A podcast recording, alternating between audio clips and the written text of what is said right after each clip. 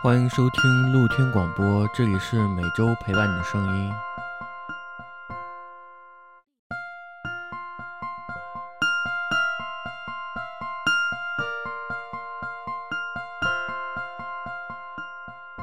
嗯、欢迎各位听众朋友收听我们本期的露天广播啊，我们露天我每周陪伴你的声音。我们今天在柚子咖啡坐落在我们济南市这个核心城区啊，这应该算这应该算哪个片区啊？芙蓉街片区。泉城路，啊，泉城路泉城路，对对对。然后呢，我们请来柚子咖啡的两位助理人啊，给我们听众朋友们打个招呼。呃，大家好，我是柚子咖啡的飞鱼。嗯、大家好，我是柚子咖啡的小辫儿。啊，感谢我们这个柚子咖啡两位助理人啊，做客来到我们这个露天广播啊。这个呢，我觉得发现这个，呃，我觉得听众朋友们肯定有很多咖啡爱好者啊。我相信嗯年纪长一些的话，可能茶的爱好者肯定是离不开我们中国人的生活。但是我们中国人生活当中呢，现在咖啡的比例越来越高了。对的，现在年轻人喝咖啡的会越来越多，然后喝咖啡的年年龄也也在越来越大，就是喝咖啡的受众人群。对，其实吧，我其实你你像我们在我们这个正常的我们思维当中呢，我们这个咖啡的人群来说呢，大部分以留洋的人群为主啊，因为你在国外来说的话，大部分大部分人们还主要的饮料都是都是咖啡，茶其实还是一个占一个次要的地位。对的，嗯，但是在我们国内来说呢，其实我们属于茶的祖先啊，发源地啊。咖啡其实在我们国内的种植时间也比较短。嗯，种植蛮短的。嗯国内咖啡种植可能大概有个二十二三十年，但是，精品咖啡种植的话，应该是在个十年以内，大概就是这样。嗯，以前的话，以前的话，可能就是云南或和海南，包括台湾会有一些基础的商业咖啡豆的种植，尤其嗯是云南，就是之前我们熟知的那个云南小粒，那个基本上是用来供给雀巢啊、啊、麦克斯威尔啊啊。其实星巴克都算稍微好一点的，就是最便宜的那种，就是去供给速溶咖啡，啊、嗯然后大概近十年吧，才开始有一些精品咖啡的种植。嗯啊，就类似于还是一个，嗯，供给这些牌子的话，其实大部分还是速溶为主的。对的，一开始就是速溶为主。我相信我们这两位主理人入坑咖啡的时候，是不是也是速溶为主啊？嗯、是的，就是一开始也是速溶为主，然后后来慢慢的接触了意式，然后、嗯，espresso。对，然后再后来第一有第一次接触手冲咖啡，然后那个时候喝的可能还是深烘的曼特宁之类的，然后再后来慢慢的开始接受浅烘焙的、中浅烘焙的，然后还有特殊处理的。我们飞宇老师刚才已经点到了很多知识点，可能是我们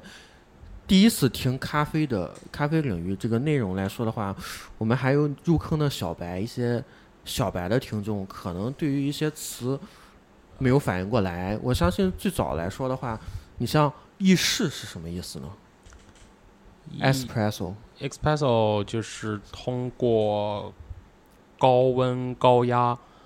来带来一个短时间的集中萃取，然后是目前我们咖啡常用的萃取手段里能够获得咖啡溶液浓度最高的一种做法。嗯啊就是它通常意义上来讲是使用九相当于九个气压，相当于九个压力的水压，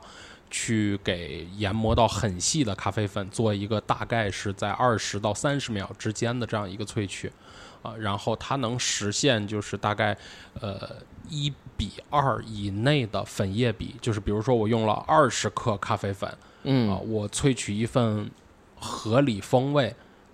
呃，口感优秀的意式浓缩液的话，我能把这个液体的量压缩到四十克以内，嗯甚至有比较极限的一些萃取方法能压缩到二十克以内，嗯嗯，是最后的咖啡溶液。是的，呃，更高的浓度就意味着更多的可能性。嗯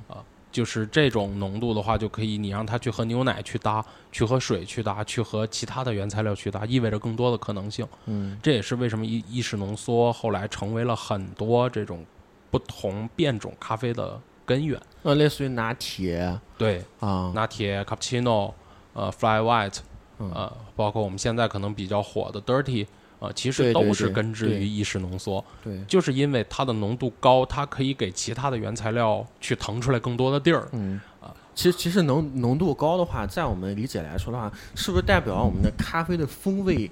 会更复杂一些呢？呃，其实高浓度会代表着风味更明显只给、只给嗯对更集中，更集中，对，然后它会更强调一到两个风味儿。往往浓度降下来之后，你才能够喝到更多的细节风味儿，嗯更复杂的风味儿。但浓度高了之后，你的口腔感知只有它最集中表现的那两到三个风味儿嗯嗯。啊。一所以般是这样所以说，我们平时喝的 black 就是就是黑咖啡的话，大部分就是这样的，这样制作大部分大部分咖啡馆儿的黑咖啡都是浓缩和水的结合，对对、呃，就是我们常说的 Americano 美式，啊对对对，或者是有一些澳式的馆子可能会做 Long Black 直黑奥，黑呃，澳黑，呃，是其实是基本上是一个东西，可能就嗯也是也是也是这个机器机也都都是浓缩和水的结合啊，无非可能就是先放水还是先放意式浓缩往这个杯子里美。式是先放浓缩，然后再加水，嗯，然后奥黑的话是先放水，然后再加浓缩，然后那个豆子的油脂就会在留在那个这一杯的表面。嗯，是我反正我我喝那个我喝如果喝这个美式的话，我还是挺期待就是那种一层白白那个油脂代表啊出来咖啡豆的，我觉得咖啡豆一些复杂的风味都在那里面。对，因为那里面其实是有一些气体在的，就咖啡豆自身排出来的气体。是的，是的，然后去，其实我们认为的那个咖啡油脂，其实它嗯严格意义上它不是油，是气泡，它是气泡，嗯，是是是啊，带着咖啡风味的气泡，。对带着很浓厚的咖啡的风味。对，哦，我刚才我们飞宇老师也谈到了，这个手冲是不是另外一个领域了呢？呃，它的基本原理其实都是萃取，嗯呃，但是手冲的萃取它算是一个慢慢速的一个萃取，它属于它属于慢萃，然后属于就是呃就是没有高压，然后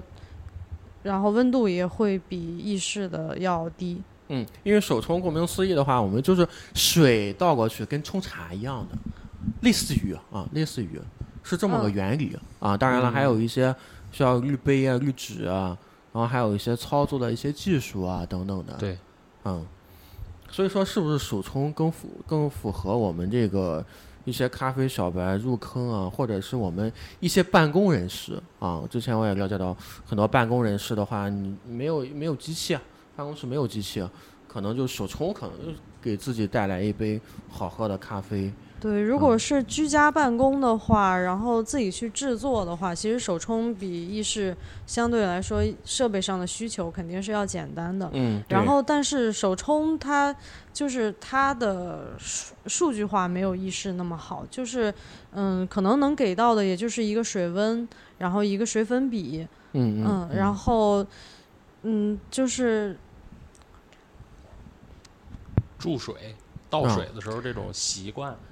呃，不同的人倒水的时候旋转速度啊，就水流给咖啡粉带来的搅动啊，就这种东西它就是很细节了，然后就需要一个长时间的学习。但如果你不是特别在乎这种细节风味儿，你不是非要追求精品咖啡馆儿这种比较好的出品，你只是要满足你在办公室里的或者家里的这种咖啡需求，嗯啊，你大概就是我得到这杯豆子百分之七十到八十的风味儿就 OK，、嗯。那就是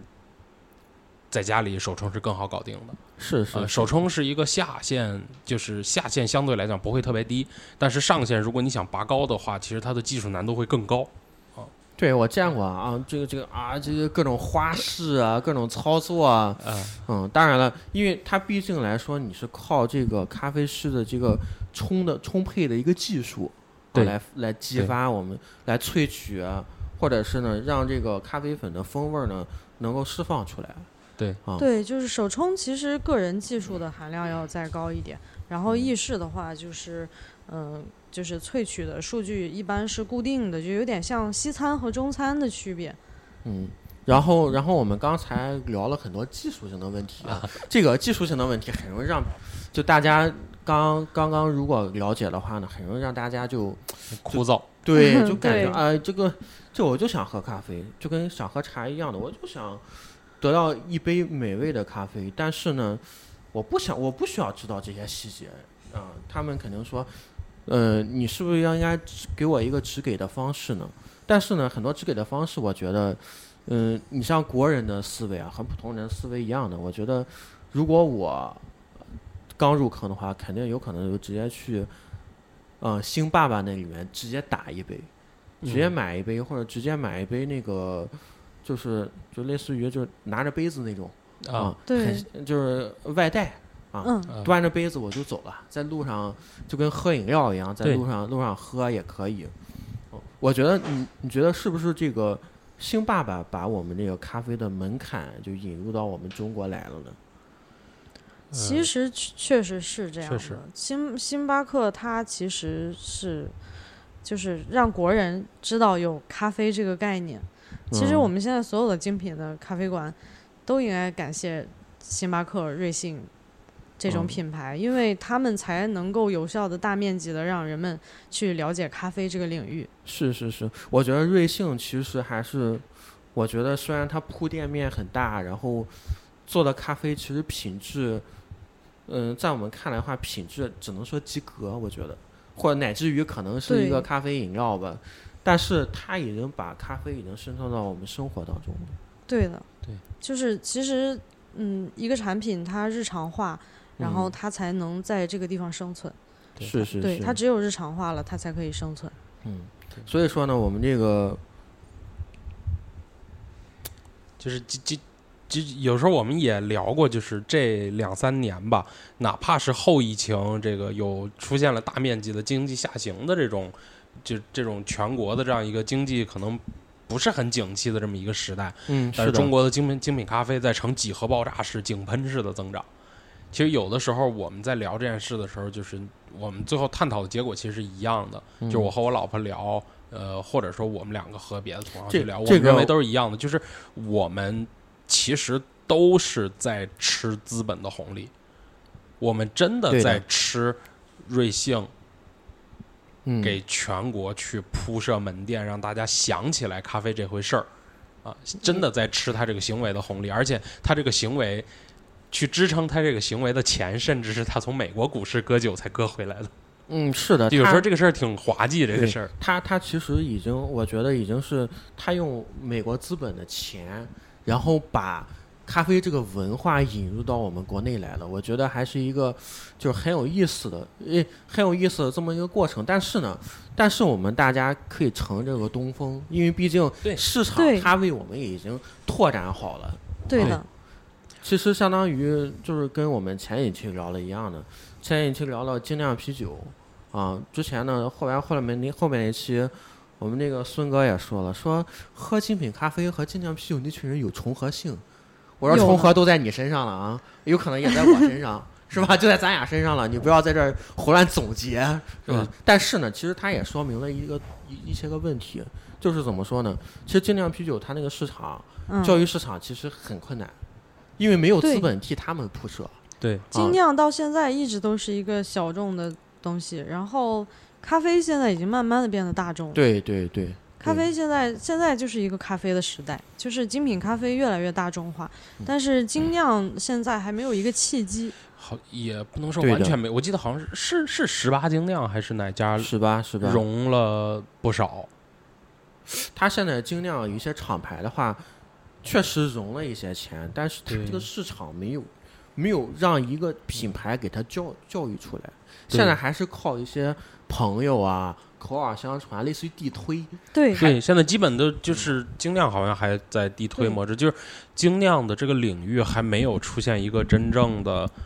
航母级的企业，就是用钱开路，直接把全国趟出来。对，而且现在的精酿就是人们大众对于精酿的认知可能还停留在就是林德贵的曼啤酒福利之类的，或者嗯是嗯贵的啤酒。对，对对对，所以说我觉得咖啡特别有趣。其实，其实刚才我想说一下，就是我们这个精品咖啡大概是一个什么概念呢？我想给我们这个听众朋友们普及一下。嗯，其实关于精品这两个字，嗯呃，出现过很多次不同的定义。呃，一呃，它是从国外进来的吗？对，其实这个还是 SCA SCAA 去界定的会多一些，嗯因为其实咖啡呃是一个国际精品咖啡协会。哦哦哦，呃，然后有过很多次不同的定义，然后一般我们会比较常见的一嗯种、呃行业标准吗？对一个行业标准吧，因为这个没有说谁说出来的一定是对的，大家都不反驳，就没有一个明确的概念。但是呃就是较为共识较为共识比较多的，我们更多的习惯是用呃。就是生豆打分去评判这个豆子是否为精品咖啡豆，一般我一般精品咖啡豆做出来的咖啡叫精品咖啡，就可以这样说了，嗯，就可以就是这样说。会用会用嗯豆子，就是质量更好的豆子，然后嗯。经过评测以后认定对。质量更好的豆子，然后去萃取这个咖啡豆的更多它本来的味道，就是可能烘焙度不会非常的深，因为商业咖啡豆很多都是深烘焙的，就喝那个咖啡的那个焦苦的那个味儿。嗯然后精品咖啡可能更多的会关注咖啡本身的酸、花香、果香。嗯嗯，然后一般行业习惯上来讲是使用 QA 打分超过八十分的生豆。呃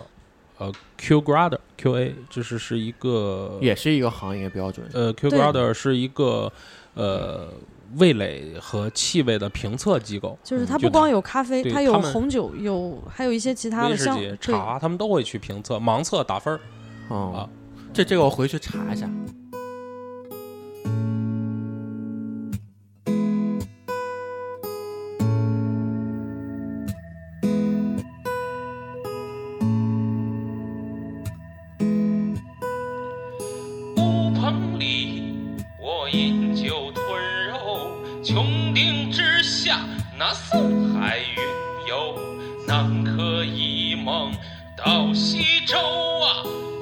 钱儿两个，他卖忧愁，巴蜀不爱去不带哟，五岳山峰那过心头。恍然惊觉，家公在，一张一弛论英雄。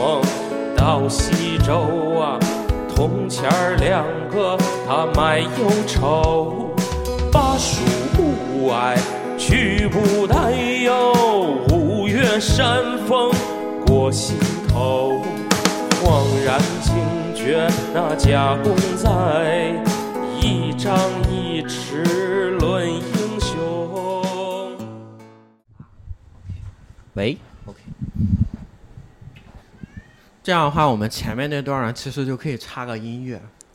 嗯，音乐我们这后期制作的时候点进再插进去就完事儿了。当然，我们话再聊回来啊，我们像像我们这个柚子咖啡两位主理人的话，接触精酿咖啡这个领域的话，大概多长时间呢？精品咖啡，对，精品咖啡。我的话，呃，四年吧，啊，然后郑老师要长一点。对我可能从一一一年的年底到现在十年十一年了，十一年了，哦，十一年，很资深了。呃，十年多十十年半吧，嗨，就是一直从事这个行业，反正啊，啊，就是有的时候是兼职，有的时候是第二职业，包括后来慢慢的转成全职，嗯，反正就是十多年时间。对，然后然后什么样的契机就促使我们就是开了我们这家柚子咖啡馆呢？其实就是之前我是一直在给别人打工，啊啊，然后做技术，然后就是在在那个在这个行业里面在提升，啊也不是提升，就是讨饭吃嘛。其实其实就是赚钱嘛，它就它就是一份工作。呃，对对对，提升嗯更多的是你要自己花钱，然后去上海啊或者去北京去学习。我们决定开自己的咖啡店，应该是在我离开原来的那个行业，嗯嗯嗯嗯，然后我认识他，然后我干了一段时间的其他行业，然后，嗯、是他跟我说，他说总有一天我要开一家自己的咖啡馆儿，然后嗯我、因为我本来也很喜欢咖啡，然后我就过了一段时间吧，然后我就我就辞职了，辞职了，然后就决定就是自己开一家咖啡馆。嗯然后应该大概有半年的时间吧，就是筹备了一下，觉得水到渠成了，然后就把柚子开了，开起来了。对嗯，但但是我们开的时候是不是时机好像有那么一点点，也有那么一点点偶然，是吧？就天灾人祸，这更多的是天灾，这个这个嗯没办法，这个我们当时赶上的是第一波疫情，我们年底一20九年一九19年年底拿下了房子，嗯嗯就现在这个地方，对对，然后等了三个月，因为疫情，然后济南封城，我们的房子是空的，就是没有装修，然后理解理解。我因为我们现在正在遭受第二波疫情啊，对对的对对，就我们当时甚至，你看我们现在至少还能就是去微信接一些这个朋友们的单，然后能去开车送个外卖。对当时我们连这个都没有，因为当时这个房子是我们刚刚接手，这房子里什么都没有，是一个嗯工地，完全是空的。还没开起来那个时候。对，然后疫情就来了。设备，对，嗯嗯，就是就是三个月的话，这房租，嗯，没办法，是吗？还是还是有一些减免。就是减免了一个月吧。啊房东啊人也很好，然后就给我们减免因为我们这是个人的房东，啊，对是是是其实这一个月完全就是人家从自己兜里掏出来的，对也没有说哪个政府过来说我帮你们一把，不是这样的，就是人家给免多少都是情分，嗯是是是，免一个月还是我觉得还是很很够意思已经。对已经，非非常的那个什么了，时间嘛，因为大家都不容易。对，因为其实是这样，就是我们年底租下来房子，从一月一号开始算房租，对，但是我们拖完，就是这三个月拖完，我们到四月份才开始装修。装修完，我们能营业的时候，其实已经快到我们需要第二次交房租的时候了。对，因为六月份就要交房租了。对，就六月就六月底六月底就要交房租了。对啊我们五月一号才开业，啊，一个周期一个周期对，，我们把第一个周期就完全空过去了，什么都没嗯干。啥也没干，对，没办法，当时是这样。没办法。对，嗯，确实，我觉得那个时候管控措施好像比现在还严一些。对，那个时候就是没有这种就不让人出小区，那个时候就是你凭出入证，对对对，嗯，然后你进出是自由的，但是嗯就是开该开店，所有的行业都要停掉。对。对对对嗯对，装修那个时工人是候市场进不来的，工人休息了，然后市场也停了，对对。然后你也进不来材料，对。对嗯，对。物料也进不来，你也没法干。对嗯对对，我觉得那个那个时候还是很艰难的，但是我们这个顶着很多压力，我们这又开起来了，我觉得还是很不容易的。嗯，因为其实就是还是我们自认为还是做了很充分的准备去开这家店的。对，因为我们在家里面，然后去筹划这个店以后开起来的所有的事情，然后我们筹划了有三个月。嗯，还是对于我们这个行业比较理了解，包括我们这个济南这个行业的话，是不是了解的还是很充分的？嗯，就是对于咖啡济南的这个咖啡行业了解的还挺充分的，就是嗯嗯、因为他毕竟在济南干了十年，当时开店的时候是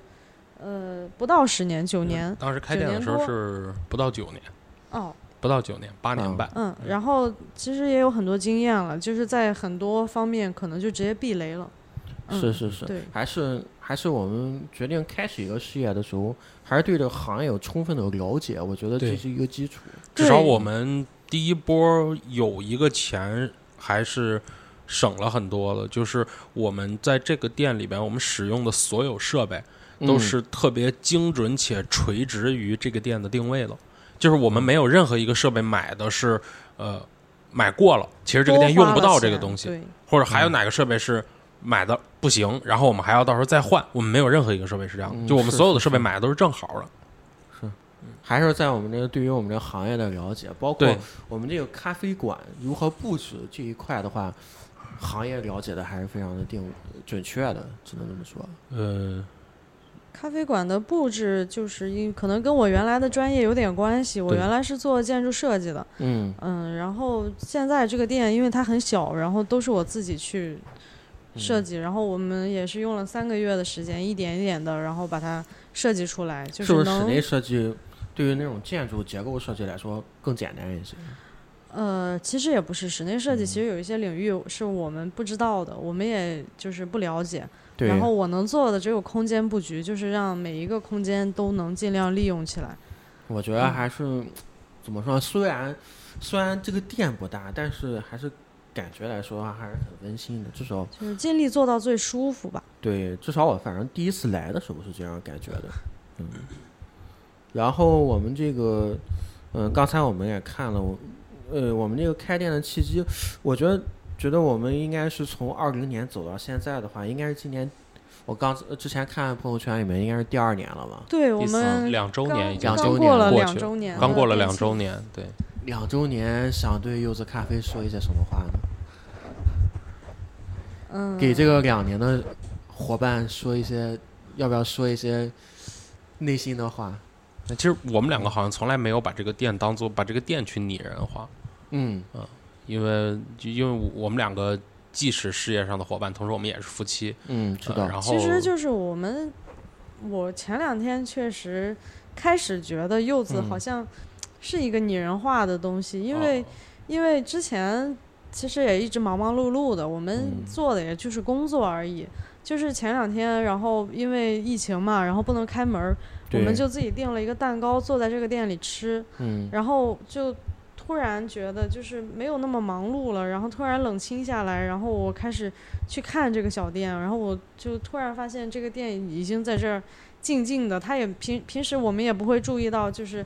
店铺这个概念，就是这个屋子这个概念，是的，嗯，然后突然就觉得我们已经在这个地方待了两年了，它已经陪了我们两年了，这里面所有的东西嗯，所有的桌桌椅，然后我们的设备，然后突然一下子就开始觉得他们也是有情感的，他们就这样默默的陪了我们两年，虽然嗯。平时就是一个场所，是的，是的。对，当当然，你从顾客的角度来说的话，我觉得，我觉得柚子咖啡也是一个类似于就是在日常生活中可以抽离出来的这么一个空间。反正给我带来是这样的，因为毕竟可能工作原因嘛，因为我都是中午来的，中午来的话，你中午不可能喝酒吧，对不对？嗯，对，但是中午喝杯咖啡问题不是很大，你喝杯咖啡，然后想想别的事儿，换一个环境，可能可能对于我来说就是一个就是放空的这么一个地方。嗯对，其实我们也想努力的，就是把它营造成一个舒服的地方，就是待着待着舒服的地方。嗯，然后就你在这儿，你喝一杯咖啡，然后在这儿待一会儿，你会觉得很快乐。嗯然后这就够了，也不是也没有想追求什么特别高端的技术或者设备。对，对，但但是呢，我觉得其实其实第一点，我觉得还是我们咖啡的味道没有任何问题。嗯我，觉得咖啡品质对的，这个肯定是要先尽力做到最好，尽力做到我们能做的最好，然后在在这个基础上，然后去把这个整个店的氛围弄得更舒服，做得更更平易近人，然后让大家愿意来这儿坐一会儿，然后感觉很安心。对，因为对于我来说的话，因为可能可能我的特点大家也很了解，因为因为我不喝别的，因为我、嗯我我一般都是一杯就是美式基本就可以了，或者或者偶尔的时候有可能来个手冲啊什么的。嗯、对，但是呢，我觉得为什么我我很喜欢喝这个 black 呢？第一个呢，就是你喝 black 的时候没有一些体重啊、卡路里啊这种的负担。第二个呢，我觉得这个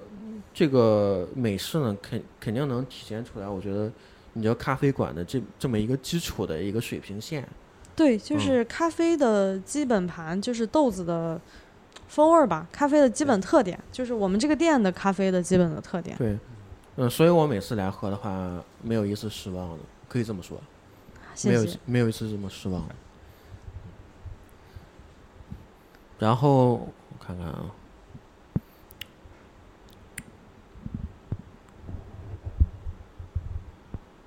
还要聊点疫情，我记得之前说了，嗯，嗯，，对，就是可以可以，最近生活相关嘛，对，嗯。我们是一个伴随着疫情诞生的一个咖啡馆。对对对。对，然后这应该是疫情，应该是一九年到现在，对，对我19年们最近经历了嗯。第二波疫情嘛，但是第二波疫情其实就比第一波要心安一点，因为那个时候什么都是未知的，对，我们也不知道这个疫情会不会让我们就开不起来这个店了。对嗯，但是现在至少东西都在，然后这个房子里面所有的东西都在这儿，然后嗯，对会更心安一点。从时间线上讲，我们是济南后疫情时代的第一家咖啡馆，同时我们也是唯一一家卡在了疫情开始的那个空档里边的咖啡馆。就我们是唯一一家疫情之前嗯租下来房子，然后开始筹备，疫情之后才开业的。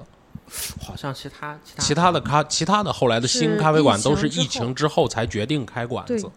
嗯呃，我们是我们是唯一一家在疫情前就就是决定开，并且租下来房子。就一九年决定要开，对对。大家都是二零年、二一年左右对，对。因为疫情其实过去了以后，催生了很多新就是新的咖啡馆。对，嗯，然为后为啥为啥会催生咖啡馆呢？因为其实，嗯，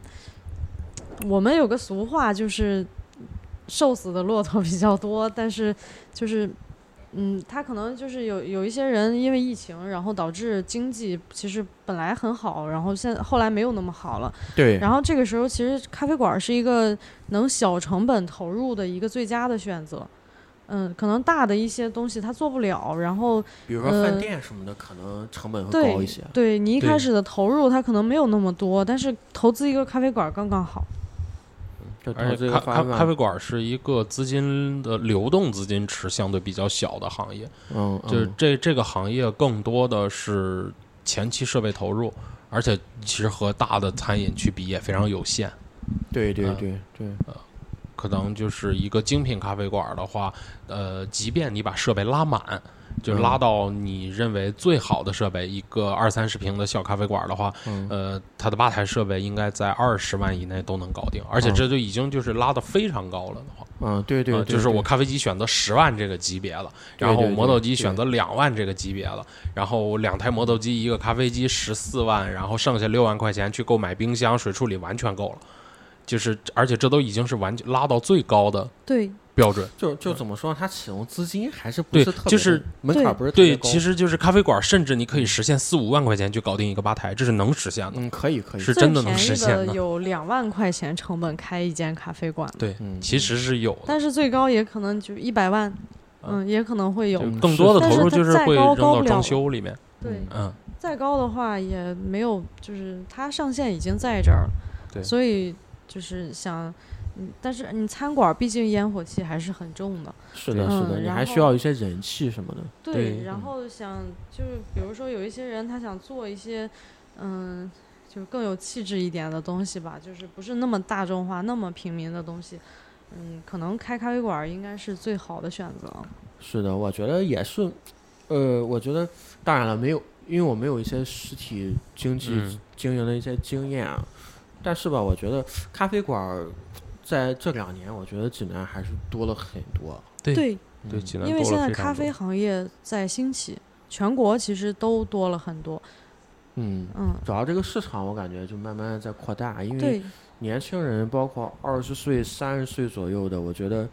咖啡的需求量还是很大的。对，对，嗯现在就是上海的咖啡文化在影响全国嘛。虽然现在上海疫情很严重，嗯，但是这几年确实是，就是咖啡文化从上海慢慢的蔓延，蔓延到全国各地。然后现在山东周边的一些城市，就是济南周边的一些城下市，沉开始对，也开始有各种各样的咖啡馆了。嗯。嗯，哦，我看看那个上海疫情那个经典的照片是吗？把那个挂耳的那个、那个、那个、嗯，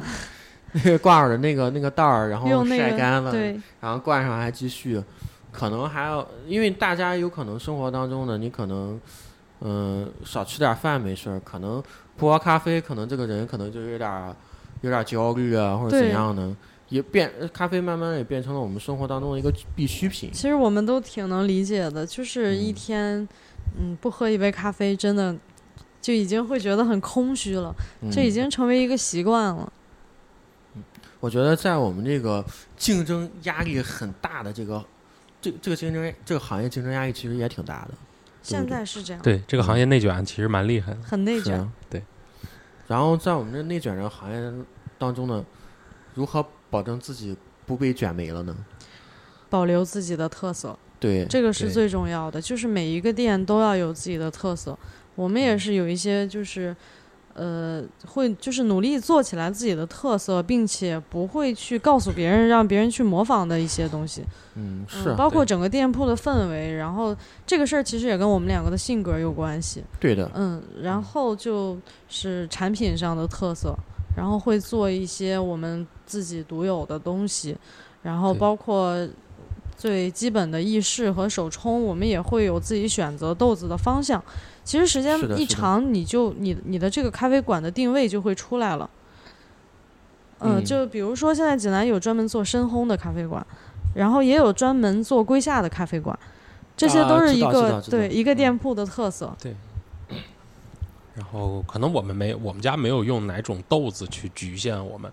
嗯，但是我们可能更多的特点就是，一方面就是我们会有每三个月更新一次的创意咖啡，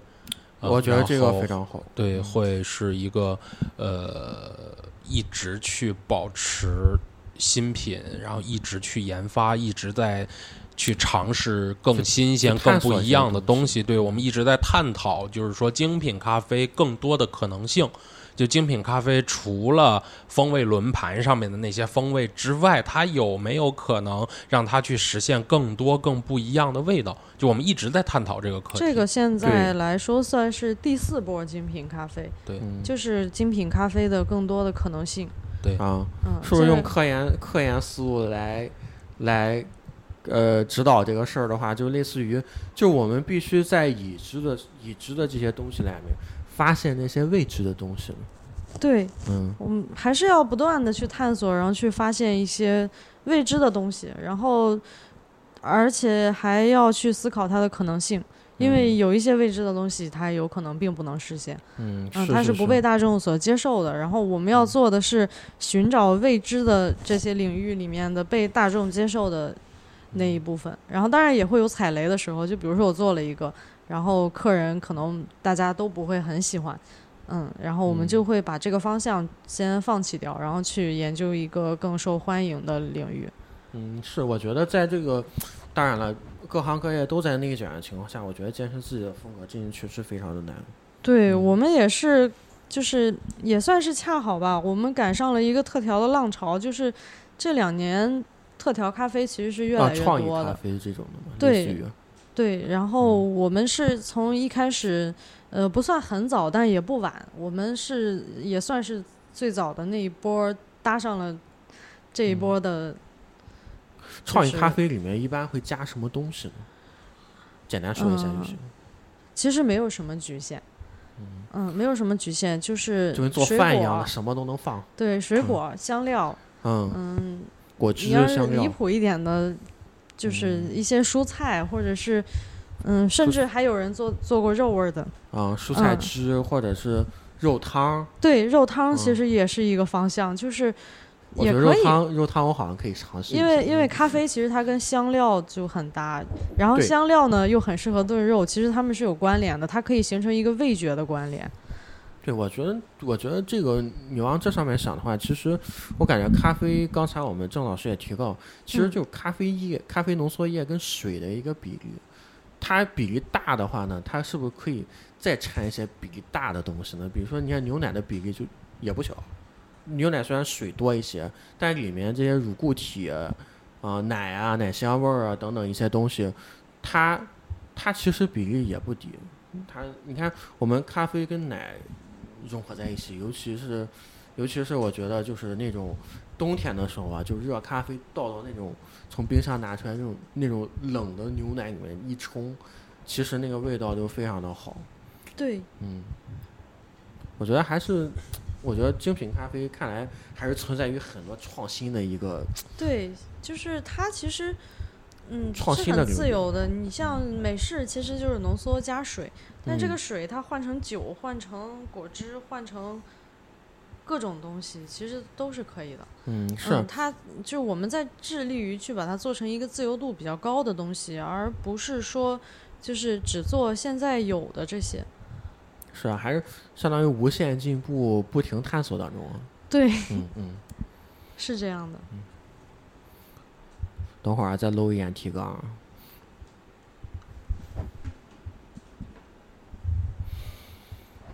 然后，然后我们这个这个还想聊聊一些其他的吗？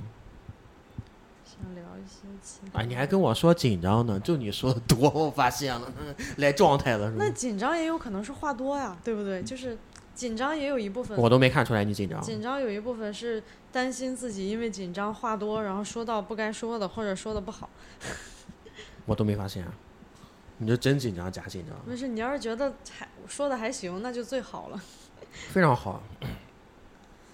有趣的客人，有趣的客人其实就是朋友，就是一些朋友，也不是说有趣的客人。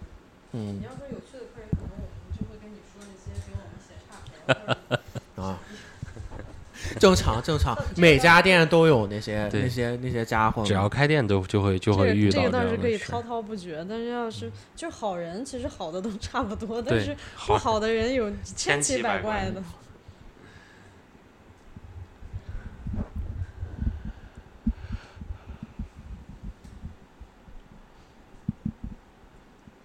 就比如说质问我们家的冰滴咖啡为什么没有油脂啊，这种。但其实这种人现在开始慢慢变得越来越少了你。如果要是就是咱们提纲上的都聊完了，你你也可以做一个，比如说问答形式的，就是你有有没有什么问题，或者是替大家问的，然后我们来解答一下也行。主要是没有其他问题，因为最主要最近我这个工作状态啊，它就在一个框框里面，也没其他地方。其实就是一喝咖啡，你知道吗？对你，你那一清一封，之前有一个不喝咖啡的电视嗯台的，然后嗯他去做咖啡馆的一些一一些视频，然后嗯他就每每到一个咖嗯，啡麦克，风近一点，我们都都哦都录着呢。他他他每到一个咖啡馆，然后他就去问一些店主一些问题，因为他嗯们本身是不了解咖啡的，所以其实问问的问题非常的千奇百怪，很有趣。啊、他他有可能什么？他对于这个咖啡不是特别的，就他不喝，然后呢，他就可能问一些类似于餐饮界的一些标准的问题。就是再有可能他的采访角度来说比较刁钻，因为他有可能比如说他要做片子啊等等，对他要有一些吸引眼球的地方，对啊没办法，他只能往那个方面来找。但是呢，我们这个节目呢，我觉得音频节目其实最简单的一个东西呢，就是，就他能告诉你一些，就是一个这些干货的一些东西，而不是说一些猎奇啊等等其他的。猎奇其实我们也可以做，就不用讲这些东西。其实我也挺喜欢看猎奇的电台的，对对对，他他们会找一些乱七八糟人也来录啊，嗯说一些有的没有的东西。但是我觉得我们这个电台的这个风格来说的话，还是既然我们就是就是就定位去踩到这个踩到，比如说踩到电啊，踩到其他的东西，可能就就我们这个做一些就是正式一点的东西。嗯，如果我踩，比如说我找了一朋友，这肯定就是，如果能逗的话呢，就肯定往夸张的地方讲，这下三路也能讲，对吧？这都可以。就我们换个方式，当当 talk show 也可以。嗯，就后来我录这个发现了，这个东西对表达训练很有帮助。是嗯，很有帮助。就是最明显的是什么呢？就是我给同学们上课的时候啊，就是一一开始啊，也就能说十分钟，就后来录了这玩意儿之后呢，就是没有准备，对，上去就能上去就有稿件的情况对，上去就能逼逼半个小时，很轻松，也也不会重样，还能让大家都笑，就跟就跟讲开放麦，脱口秀，对，讲脱口秀一样的。为什么呢？因为你把握了一个表达的这么一个。就是一个度啊，包括一个技能，包括一个熟悉的经验，其实我觉得最难的就是在脑子里面先把这个想表达的逻辑先组织好，但是嗯你又没有提前去准备，然后你就要一边组织，然后一边去表达，这个其实我觉得还挺难的。一之前的时候，比如说列纲啊列什么的，列纲其实就是为了就有流程，要不然嗯，很容易就到处查查查了半天回不来的。对。然后让大家听的时候，哎，你们这个天天就相当于没有重点在那里聊天，也是嗯节目听起来比较散嗯啊、因为我们这个，因为我这个是主要是我没带别人来，因为正常来说，如果这个这个播客有两三人的话，其实他应该是相当于他们播客会出俩人来。嗯，为什么呢？因为他俩人必须保证这个播客的风格在那个地方，然后呢，把你拉到他那个风格来来进行一个表达。他现在很多播客是这么干的，嗯嗯，包括采电，就是去店里采啊，或者采访啊，或者采嘉宾啊，他都是用这种方式的。就包括，比如说我们四个人录的话，比如说今天有一个人有事儿没来，仨人必须来，为什么呢？我们仨人先把那个火搭上，哎，今天我们怎么样？明天我们怎么样？然后呢，再把那个嘉宾再拉进来。哎，今天你今天我们来了一个什么？来，我们今天嘉宾来说两句吧。一个人 Q 流程，剩下两个人去去中间来进行一个穿插，他让这个场冷不了。嗯对你这么嗯一说，好像确实是我听到的一些电台，好像很多风格都是这样的。对他现在就是什么呢？就是我们闲聊节目，为什么呢？为什么博客博客他们说就是成也闲聊，败也闲聊呢？就是一开始就是闲聊起家，为什么呢？闲聊会带给你一个表达欲的一个释放，释放完了以后呢，然后让你在我们这个环境当中呢来舒服的，就是你你的表达环境以及表达的对象都很舒服。但是但是败也闲聊呢，就是为什么呢？就是闲聊很容易透支你的这个。经历还有一些话题，因为毕竟，毕竟你也就二三十岁，经历不可能那么丰富啊，生死呢也不可能经历好几回，是吧嗯没有特别多要表达的对东对你的。经历和体会不可能达到四五十岁的那种程度，啊，我相信你要比如说你要五十岁的话，那那人生体会那就相当多了，啊，肯定比你三十岁的时候要多，啊，所以说呢，就是就是当时做的时候呢，你像咱咱做这一期的话，就我觉得干货可以多一些啊，嗯，包括我们店有一些有些宣传啊什么故事也可以，因为毕竟毕竟我们这个就拿这个店的店名字直接这一期就打出去了，嗯，其实也没可能没有流量，但是呢，我觉得也是一个就是发声的一个渠道吧。嗯。嗯，我们现在是济南播客界的 KOL，因为济南播客界没有，没有，就是我已经找了很多人了都没有，然后我见做最多的那个做了二十期，在二零一九年的时候断更了。那个人我现在还有微信呢。我前两天问他约约要不要录一期，然后就呃还没有达成一个共识，因为他觉得可能录播客这个对他时间精力占用有点大了。济南这边播客确实，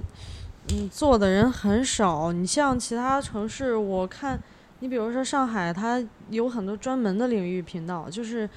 嗯，上海几百几百跟我们对嗯跟我们相关的有咖啡的，有酒的，对然后甚至酒还要分类，就是有有有精酿啤酒，有调酒，也有红酒，对呃，然后对，然后嗯它都甚至会有一些分支。然后现在济南这边的现状就是，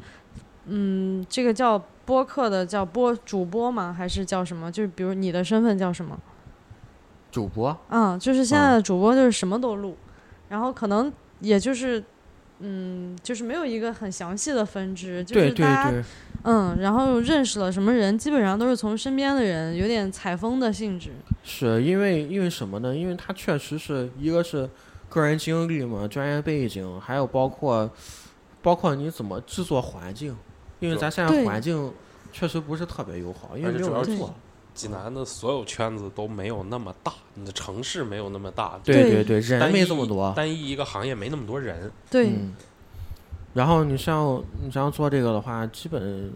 没人做，因为什么？没有看不见。因为这个东西它是一个对，它不是挣快钱，它也没有快速流量的一些就是流量的一个就是引入吧，然后对嗯嗯没有办法在短时间内带来一些利益，然后对所以我觉得拉回来，我们觉得我嗯这个咖啡行业是不是也是一个慢的行业？咖啡其实这两年已经进入快车道了。嗯、咖啡前前几年吧，然后就从他开始，从郑老师开始做这这一行，然后做了大概有七八年，其实一直都是一个缓慢的往往前进的一个对对，嗯然后但是后来我感觉就是那种，嗯、就是类似于这个火车可能是个绿皮火车，对然后呢，然后呢，近两年以后呢，然后换车头了。对对，然后那个啊，钱所有的钱组成了一个高铁的车头，对拉大家四百迈的往玩命的往前跑。对，甚至现在就是，甚至之前的绿皮火车还经常有大部分时间都是停下的状态，嗯、缓就是慢前进，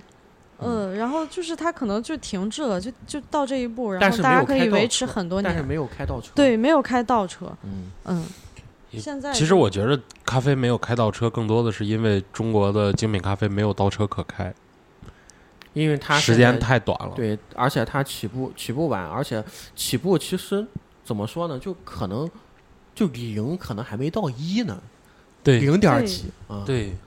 你就倒不呃回去了。你像台湾那边现在就就是在开倒车，对，台湾的咖啡就是在开倒车，很明显，嗯，就是当就是它整个市场饱和的过度的厉害，然后台湾主要人咖啡馆人少是吗？，对，然后咖啡馆开始发现赚不到钱之后，嗯，他们就开始明显的就开始拓展业务。玩圈子、啊，玩玄学、玩表演，玄学是什么意思啊？就是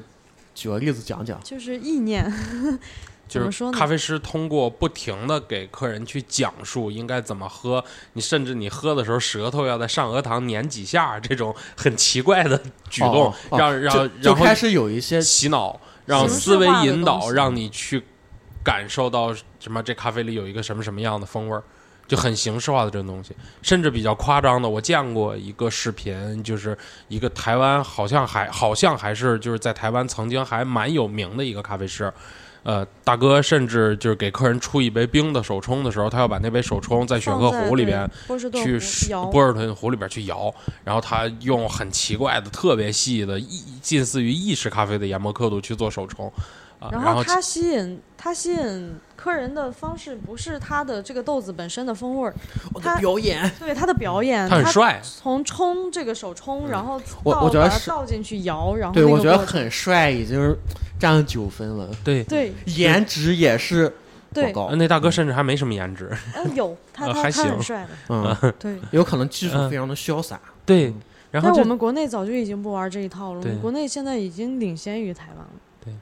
对，其实可以这么说，我觉得国还是国内可能市场更大一些。对国内在走一个更正确、更就是对更有方向的道路，但是欧美发欧美发展到精品咖啡的话，大概是什么时间呢？其实精品咖啡的话，中国没有比世界落后很多。哦，呃，精品咖啡就是这种比较可能可能世界可能也就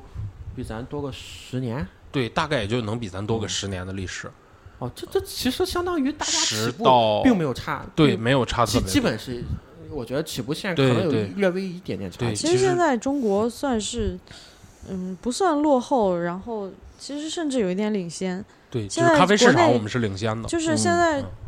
精品咖啡馆数量最多的城市在上海。对就是这个全球这个星球上对，嗯、咖啡馆的数量嗯啊、人均咖啡消耗量以及咖啡消耗总量这三个数据的第一名全是上海。知道，因为为什么呢？我觉得上海的，尤其疫情以前的上海的街头，我觉得跟国外的街头没有区别了。不，它比国外要好，就是它的咖啡馆的数量以及咖啡的消耗量，比像什么米兰、墨尔本这种嗯嗯我们曾经认为咖啡消耗非常大的这种城市黎，啊，对，其实比他们要大得多。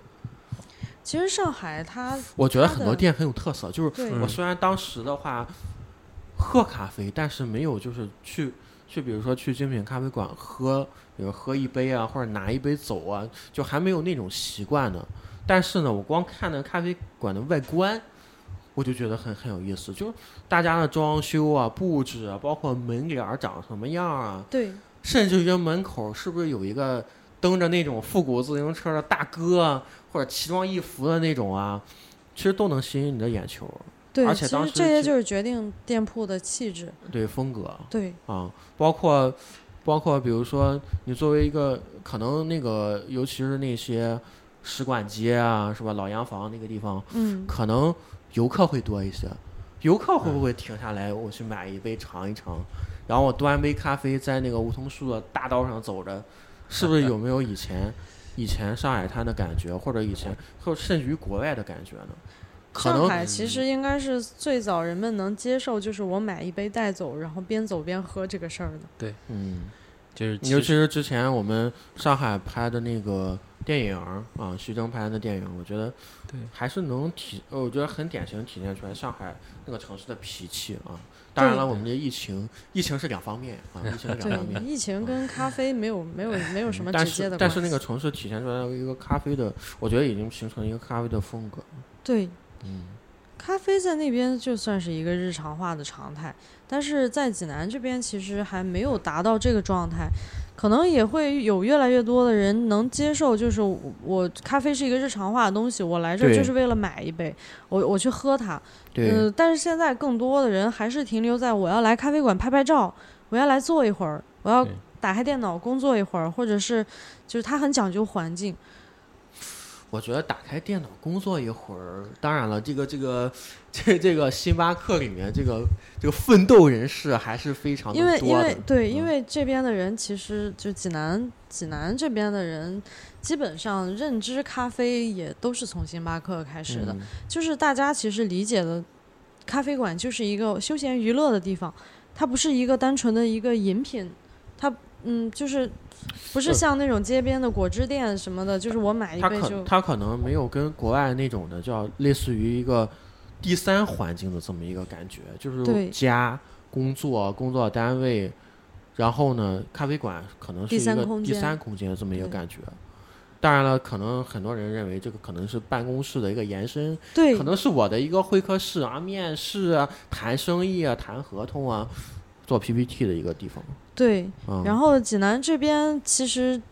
嗯，现在越来越多的咖啡馆又开始追求就是大一点的店面了，包括我们也也是在想去往大一点的店铺去转换。其实这个也也是根据本地居民的一些消费心理去决定的。然后一开始我们这一波确实是在尝试，就是做一些像上海一样的街头小店，但是其实这个并不适合济南。然后最后呢，我们这个，我们我觉得还是我们一个非常，首先呢，就是当然我们讲到一个咖啡浪漫主义的这么一个，对，呃，对，这么一个氛围啊，呃，精品咖啡的一个氛围，嗯，这样呢，给我们这个更多的咖啡爱好者带来一些更好的一些体验啊。然后结束结束，我们想说点啥？嗯，结束想说点啥？你这期大概什么时候播？你想什么时候播啊？我一般是双周更，双周更的话大概五月十来号啊，那赶不上，啊咱。赶不上，我以为会赶上。啊，那不可能，那咱那个还需要两个月呢，至少。对，新店没哦新店我我也我也没没太想说啊新，店。可以可以往后延一下。如果如果你觉得因为什么里边还有疫情，我觉得疫情也还可以。你想往后延的话也可以。其实无所谓，就是你知道为啥吗？嗯为什么？一会儿一会儿我们结束了，我收拾机器去录下一场。啊，嗯，我们也没有。我觉得那一场的话，我可能会下周就放，嗯因为毕竟我们这马上就社会清零了，你再聊一些封闭的事儿就没啥意思了，嗯，对，时效性比较强。我我也没有决定现在大肆宣传我们对要开新店。新店先不宣传了，收拾妥了再说。对不，要紧，那个还有一个办法，就是你要开新店的时候呢，我再来一趟。可以。你你录个大概，可以想好录个大概十来分钟啊，等等，把新店推出一下，然后我切到前面，到时候大家再看一下效果。我把这期先做着，然后嗯做到就是做个做个干的，就是不插音乐不干嘛，我做个干的，到时候我们听一下效果。如果效果可以的话呢，就是到时候留一个气口，留个余量，到时候我们把大家啪再再叠进去。可以可以。其实是听起来可能差不了太多，嗯因为声音来说的话，大家，呃你比如说主要是可能耳机啊，可能用途来说，其实蓝牙耳机的解析度没有那么高，可能大家听不大出来。就是其实这一期我也我觉得推广的我我没有什么想推广的想法，就是跟大家聊聊。我我觉得到时候你分享的时候还不知道谁蹭谁的流量。那个那个，上次小易他们发了朋友圈，涨了涨了不到十个粉，我已经很可怕了。我 说我说你这个太厉害了，就是。嗯，我们其实也没有很多自带流量，因为我们这个咖啡馆其实社交属性并不强，我们能有的就是一群核心的朋友的圈子。嗯然后你不是在极客上发吗？对，他们玩极客的其实也很少。咱你像咱这济南这个叫吃喝玩乐圈都建不起来，吃喝玩乐圈要五千人，对然后那那那这个开玩笑吗？哎，说你你觉得最后一济南有这么多人吗？说最后一句话，最后一句话说什么？跟跟观众说还是听众说？还是听众说，我们是一档音频节目。嗯，就是嗯我想说的，可能是就是，嗯，其实咖啡这个东西，它也并不是一个很固定的一个概念，它也不是一一个，就是像很多人认为的是一个比较高端的一个东西，它其实也是一个自由度很高的，就是，嗯，最重要的其实还是好喝。嗯，其实好喝就就是一个很简单的事情了，它没有那么多繁琐的技术要求，也也没有必要强迫自己去，呃，认知很多专业的概念。其实最重要的还是好喝，因为咖啡毕竟就是一个生活化的一个一一一个饮品而已。其实其实我们生活的一部分。对，其实它归根到底，它也是它也是一个饮品，就是俗通俗来讲，它其实也是一个饮料。就是还是希望大家能在喝咖啡的时候，能更多的感觉到快乐，而不是说我懂了这，我能尝出、品鉴出这一杯的味道。其实这些强加给自己的这些定义完全没有必要，嗯，只要好喝就够了。因为咖啡它就是一种生活。对，多体会咖啡当中呢，我觉得更美好的那些，除了味美好的味道之外的更美好的一些东西。对，享受咖啡给你带来的美好的情绪，其实就可以了。就是一，就是它本身其实就是一个很简单的事情。嗯嗯，所以说呢，感谢我们这个柚子咖啡两位主理人啊，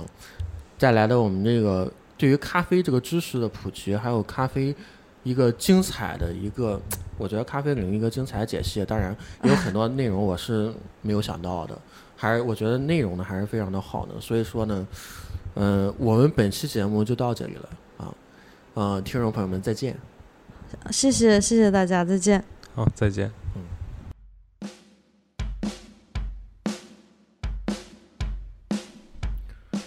感谢听众朋友们收听露天广播，搜索露天广播在网易云音乐、荔枝播客、荔枝 FM、小宇宙 APP 可以关注我们节目。感谢大家收听，再见。